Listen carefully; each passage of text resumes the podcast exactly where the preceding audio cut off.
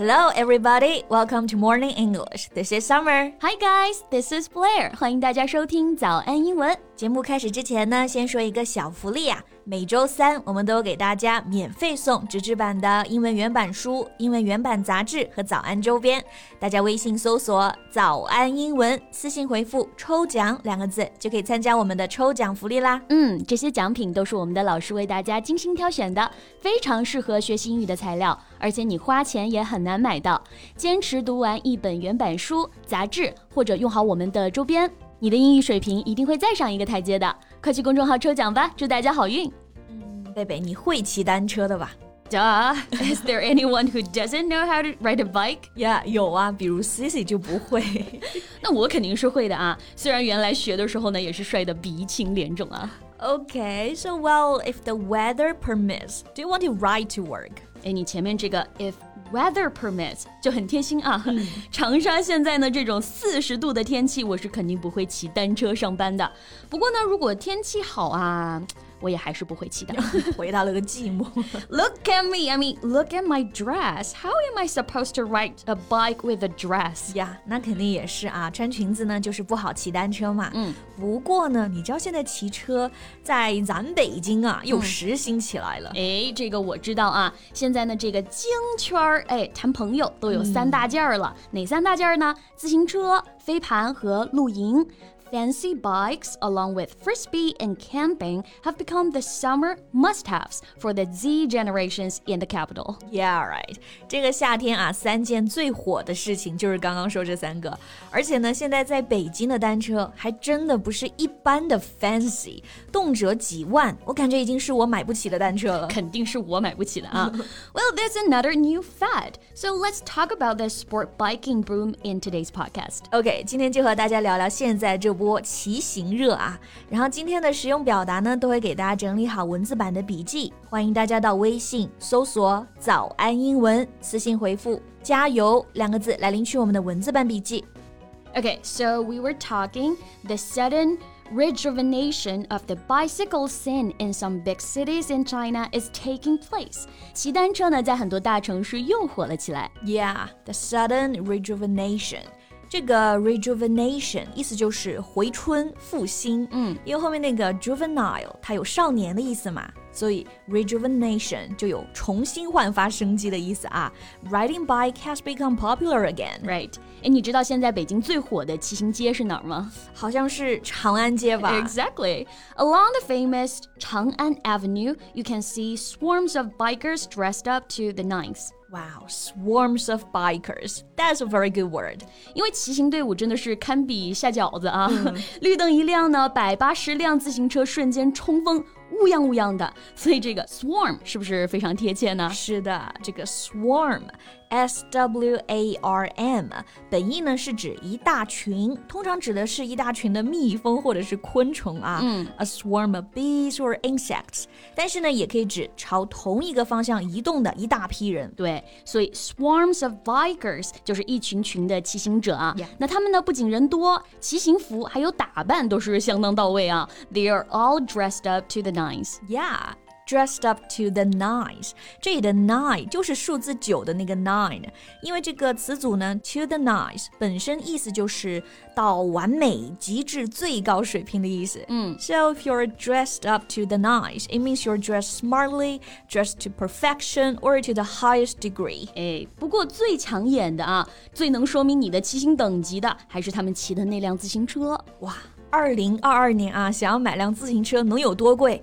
真的很贵。是的，不是说几百块钱买不到自行车了啊，而是现在的骑行圈的入圈门槛真的越来越高了。Yeah, right. Consumers have shown a preference for premium bikes. 更多的骑行者现在都倾向于买那种特别优质、价格特别高的单车，几万的自行车感觉都稀松平常了。嗯，这是什么天价自行车啊？要几万？那是相当的 premium。Yeah. Premium 这个词的意思就是 of high quality, higher than usual。比如说特别高的价格，premium price；特别优质的产品，premium products。 对，那亚马逊要办会员就会用到这个 premium 这个词啊，很有档次吧？对对对，高级专属会员。嗯，那为什么大家要买这么贵的单车呢？我觉得其实更多它成为一种你身份的象征了，对吧？And there, it is as much as about bikes as about social identity. 有一说一啊，这个价格我觉得还是有点贵的离谱了。Yeah. These bikes are exorbitantly priced. Yeah. 那对于普通单车来说肯定是啊。那英语中想说特别贵，我们除了用 very expensive，还可以用到刚刚这个词啊，exorbitant。 Yes, this word is pretty formal, meaning much too high，表示价格过高、贵的离谱的。比如说啊，租金贵到离谱，exorbitant rent；价格贵到离谱，exorbitant price。 Yeah。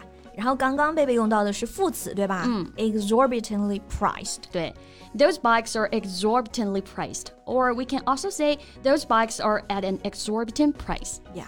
那至于为啥大家突然就喜欢上了骑行，而且这个单车越买越贵呢 ？There are several factors. The first is the impact of the pandemic. 对，疫情肯定是一大因素了啊，进出口受限，那单车的关键零件呢都涨价了，所以单车的价格也随之水涨船高了。 Yeah. The exorbitant price must have something to do with imported key components. Yeah. 另一方面啊，因为疫情嘛，你困在家里久了，这谁不想出去吹吹风啊，动动胳膊，动动腿了？With the lockdown dragging, the gym closed, cycling seems to be the optimal choice. Yeah, cycling is free from restrictions that limit gatherings, and it can be done individually as well as in groups. Yeah，所以你看，最近我们火的几项啊，还有飞盘呐、还有露营，都是在户外的运动，而且都带这种社交属性。大家可能真的是憋久了啊！只 要是跟运动和社交相关的呢，多少钱都充了。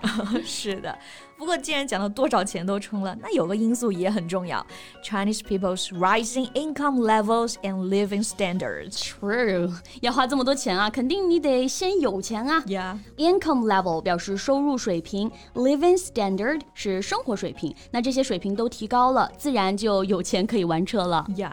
不过玩单车还有个好处嘛，就是这是运动，对身体好。Sure. So that comes to the third factor, our pursuit of healthier lifestyles. Yeah. Who doesn't want to have a healthy body? And the awareness of keeping fit has steadily increased among Chinese people. 是的，我身边原来很多不运动的朋友啊，现在都开始说要多运动了。大家的这个运动意识是越来越强了啊。嗯，健康嘛，太重要了啊。是的，那这个健康啊，大家应该都很熟悉了。We can say healthy or fit. Yeah, fit, F-I-T, fit 这个词在口语中呢也是特别常见的啊。Keep fit，保持呢身体健康。嗯，哎，那其实我觉得啊，就是不需要买几万块钱的单车，也一样可以拥有健康的骑行运动生活呀。嗯当然，如果你愿意花几万块钱买单车啊，自己开心就好。对，花钱买开心啊。那想问问大家啊，你们会不会花高价买单车？然后你们平常喜欢骑行吗？欢迎给我们留言，分享你的故事呀。Okay, so that's all the time we have for today. 最后提醒大家一下，我们今天的所有内容呢，都整理成了文字版的笔记，欢迎大家到微信搜索“早安英文”，私信回复“加油”两个字来领取我们的文字版笔记。 Thank you so much for listening. This is Summer. And this is Blair. See you next time. Bye. This podcast is from Morning English. 学口语就来早安英文。